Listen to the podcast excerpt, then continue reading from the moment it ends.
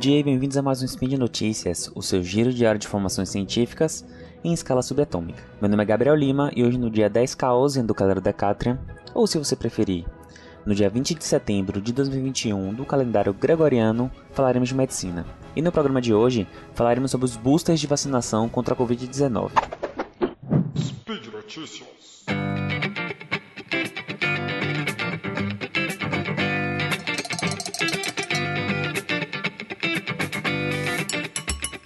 No dia 30 de julho desse ano agora, 2021, foi aprovada em Israel a administração da terceira dose, né, que a gente chama de booster, é, da Pfizer, para os idosos que já tinham ao menos 5 meses de distância da sua segunda dose. Dessa data, 30 de julho, até 31 de agosto, exatamente um mês, né, final de cada mês, é, aproximadamente 1 milhão e 100 mil pessoas acima de 60 anos eram elegíveis para a terceira dose. Então, um estudo foi feito e publicado recentemente na New England que comparou, dentro dessa população, a taxa de Covid-19 confirmada e a taxa de doença grave naqueles que receberam o booster. Para ser exato, pessoas que tinham pelo menos 12 dias que receberam a terceira dose, comparado com aqueles da mesma faixa de idade que não receberam booster. Além dessa análise primária, também foi comparada a taxa de infecção entre dois grupos que receberam a terceira dose. Um que era de 4 a 6 dias após a vacinação, então mais precocemente, e um que recebeu a terceira dose e foi estudado após 12 dias da vacinação, então mais tardiamente. O desenho do estudo é interessante por si só, pois ele compara grupos fisiologicamente muito semelhantes, né? Todos são idosos acima de 60 anos, todos já receberam a vacinação.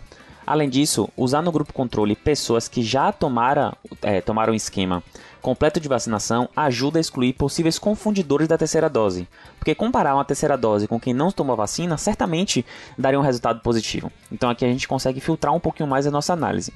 E agora vamos para assim, os resultados, né? O resumo dos resultados.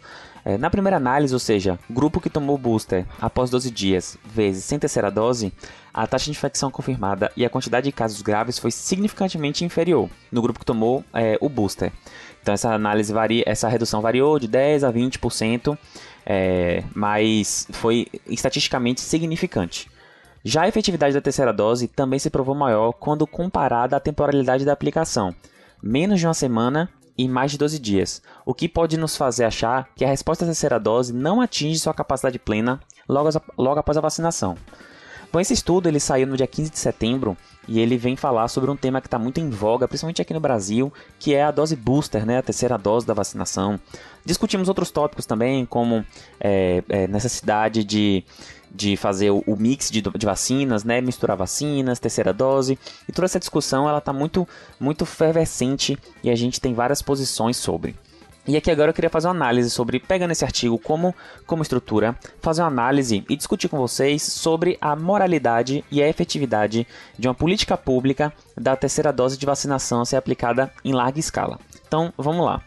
É, diversos estudos estão saindo sobre boosters de vacinação, terceira dose de vacinação, e eles sempre são relativamente positivos. Embora varie a efetividade da terceira dose, eles sempre mostram que a dose, quando aplicar a terceira dose, você aumenta a segurança da COVID, contra a Covid-19. Isso é um fato, podemos dizer que é um fato, pelo menos é algo é, bem, bem embasado na ciência, né? A gente tem diversos estudos em diversos países com diversas vacinas mostrando esses mesmos resultados.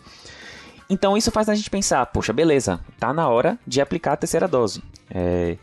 Só que aí vem um ponto interessante que entrar uma questão moral e uma questão estatística mesmo e de pensar a estratégia de vacinação como uma política única, pública, unitária de proteção populacional.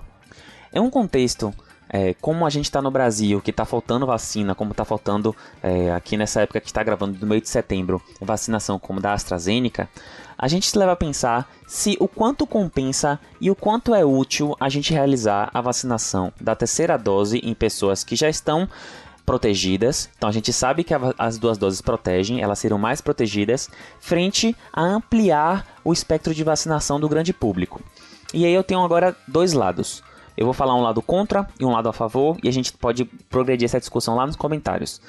O lado contra a terceira dose da vacina fala que é, o aumento que é dado para a proteção da terceira dose da vacina é muito pouco comparado a uma pessoa que já está imunizada, e essa terceira dose e um regime de escassez de vacinas poderia ajudar uma pessoa que ainda não foi imunizada a se proteger.